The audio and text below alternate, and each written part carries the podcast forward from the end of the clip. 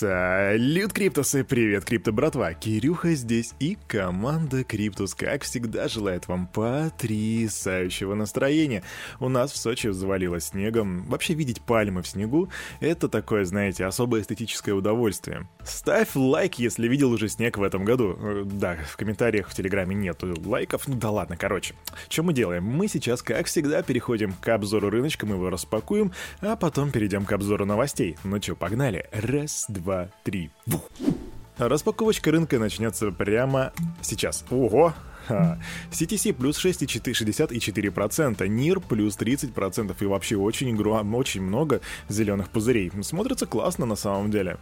Мне прям нравится, нравится. Ну, а вот мастодонты у нас просели, да, у нас теперь биточек меньше 49, а конкретно 48 442 тысячи долларов. Эфир также просел ниже 4 тысяч долларов, и теперь это 3958, минус 2% за сутки. И вроде мы видим все эти большие пузыри, но на самом деле капитализация рынка особо не выросла, даже, по-моему, просела 2,26 триллиона, а доминация биточка на этой капитализации составляет 43%. При этом индекс страха и жадности 34, а вчера он был, если не ошибаюсь, ошибаюсь, 45 или даже 49. Короче, рынок вроде как бы и вырос, а вроде как бы и не совсем.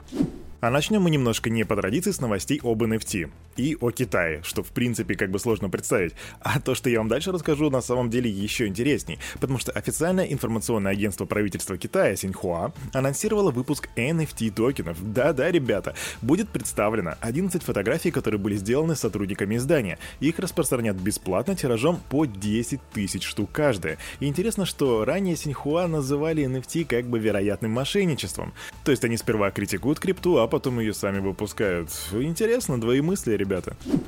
Тут апдейт по поводу того, что у нас вроде как в России пытаются запретить крипту. И, насколько вы знаете, инициатором выступает Центральный банк, и вот вчера прошло слушание, и вроде бы как принято решение о запрете. Но это пока что слухи, и такую информацию как бы предоставляет э, основатель смарт-банка InDeFi Сергей Менделеев, ссылаясь на два своих источника. И по его словам, сейчас обсуждается два варианта запрета. Первый — это запрет на использование российской инфраструктуры для осуществления транзакций в пользу криптобирж. И второй — это полный полный запрет и введение уголовной ответственности за владение криптовалютами и операции с ними. То есть, если это окажется правдой, то после того, как закон вступит в силу, и ты случайно купишь биточек на Binance, то тебе сразу ОМОН выбит окна, двери, open up, тебя крутят, и ты уезжаешь на зону. Крипто, братва, на самом деле считаю, что пока никаких комментариев здесь давать не нужно, потому что и так все понятно, мы это все уже обсуждали, и теперь все, что нам остается, это только ждать официального подтверждения, и потом мы уже будем думать, от чего плясать. Вообще, к слову о государствах, вот в Турции ситуация такая, что там сейчас уже зафиксировано 1 миллион крипто сделок в день, а всему этому способствует непрекращающаяся инфляция и девальвация местной валюты практически на 40% с сентября этого года. И все это мотивирует граждан вкладываться в цифровые активы, чтобы сохранить свои сбережения. По данным, которые у нас есть, всплеск криптоторговли был замечен уже в начале этого года после замены их главы Центрального банка и первых серьезных спадов лиры, потому что она упала с 2008 года на 90% а вот с сентября на 40%. И это, к слову, о том, что у нас происходит. У нас тоже есть инфляция, у нас тоже, если посмотреть с 2008 годом, насколько упал рубль. Только теперь есть вероятность, что мы будем уезжать на тюрячку, если мы будем покупать криптовалюту. Вот такие вот дела.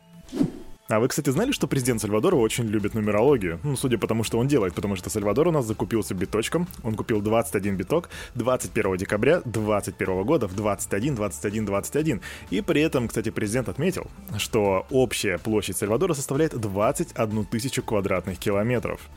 Генеральный директор Binance Чан Панжао призвал не сравнивать цифровые валюты центральных банков, они же ЦВЦБ и биткоин. По мнению Джао, государственные криптовалюты отличаются от биткоина на фундаментальном уровне, и большинство ЦВЦБ будут инфляционными, с высокими комиссиями и ограничениями по проведению транзакций. Также Чао Джао допустил, что цифровые валюты центральных банков смогут практически полностью заменить стейблкоины, однако вытеснить биткоины и другие частные криптовые активы у них не получится. И да, криптобратва, для тех, кому, кому интересно, что такое цифровые валюты центральных банков, рекомендую посмотреть одну из крайних лекций у нас на канале по MIT. Она как раз-таки посвящена центра... цифровым валютам центральных банков. Квик новость. Одна из крупнейших криптовалютных бирж Kraken объявила о покупке Staked. Stake э, это такая платформа для стейкинга, собственно. И они обозначили, что это одна из самых крупнейших в истории сделок. Но стоимость пока что не раскрыли, так что мы ждем апдейта, интересно, сколько же они отвалили за это.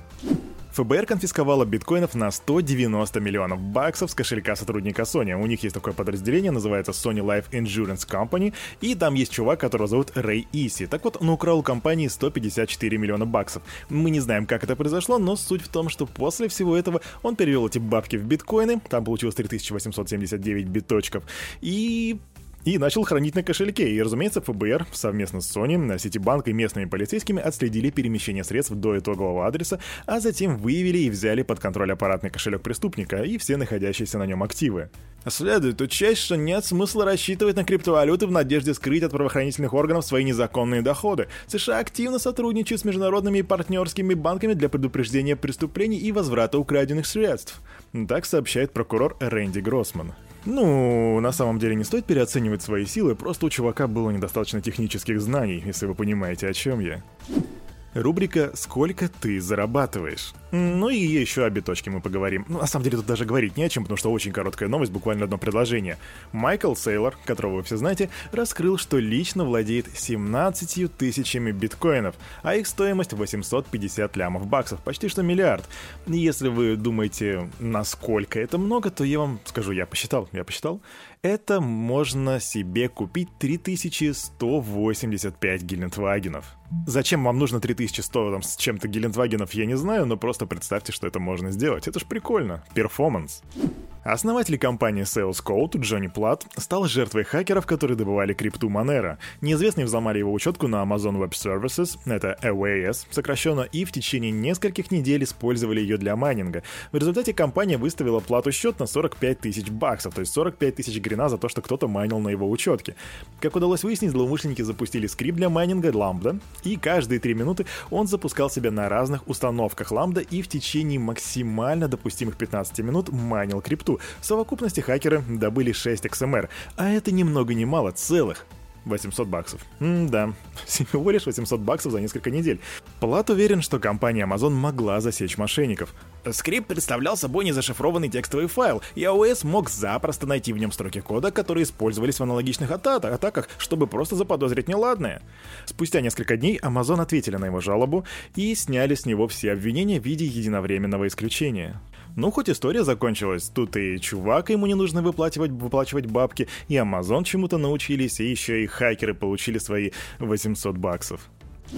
Opera анонсировали поддержку Polygon. Интеграция запланирована на первый квартал 2022 года. Она откроет экосистему Polygon для более 80 миллионов пользователей Opera на мобильных устройствах Android, а потом и на других устройствах. Что же в принципе это даст? Ну, пользователи получат доступ к децентрализованным приложениям Polygon по типу SushiSwap, Curve, Aave и также блокчейн-играм и всяким невзаимозаменяемым токенам, то бишь NFT-шкам.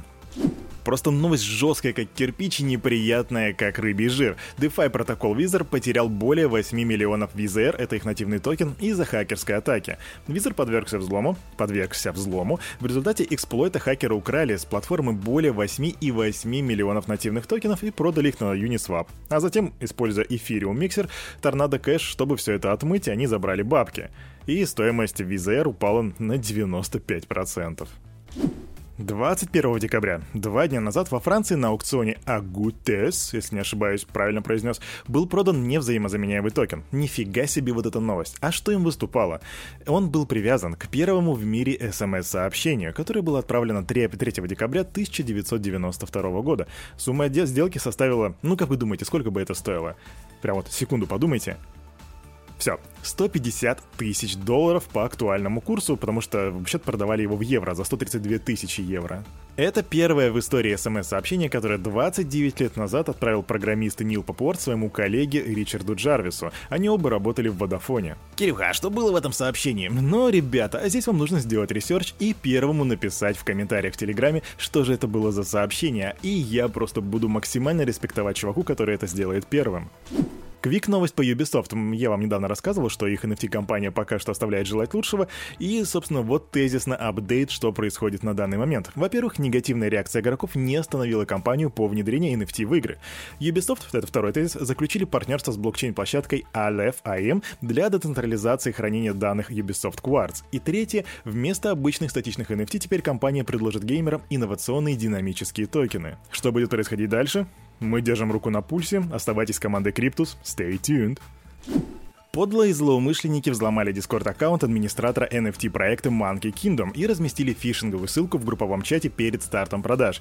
Пользователи потеряли 7056 сол, на это около 1,3 миллионов долларов, разумеется. Представители Monkey Kingdom рассказали, что взлом произошел из-за недостатков системы безопасности G-Rape, это решение для идентификации пользователей на Solana, которые используют большинство NFT-проектов. Они также пообещали компенсировать украденные средства и попросили рассказать сообществу о получении возмещения. Эх, как много хакеров и скамеров развелось. Кстати, по поводу скама. Тут монетку, говорят, Криптус выпустили. Так вот, это неправда. Если вас пригласили в группу, в которой вам предлагают купить монету от Криптус или типа того, не верьте, это скамина, report, спам, ливайте с группы. А на этом на это утро у парня за микрофоном все. С вами был Кирюха и команда Криптус, как всегда, желает вам потрясающего настроения на весь оставшийся день. И помните, все, что здесь было сказано, это не финансовый совет и не финансовая рекомендация. Делайте собственный research, развивайте финансовую грамотность, прокачивайте критическое мышление. До свидания.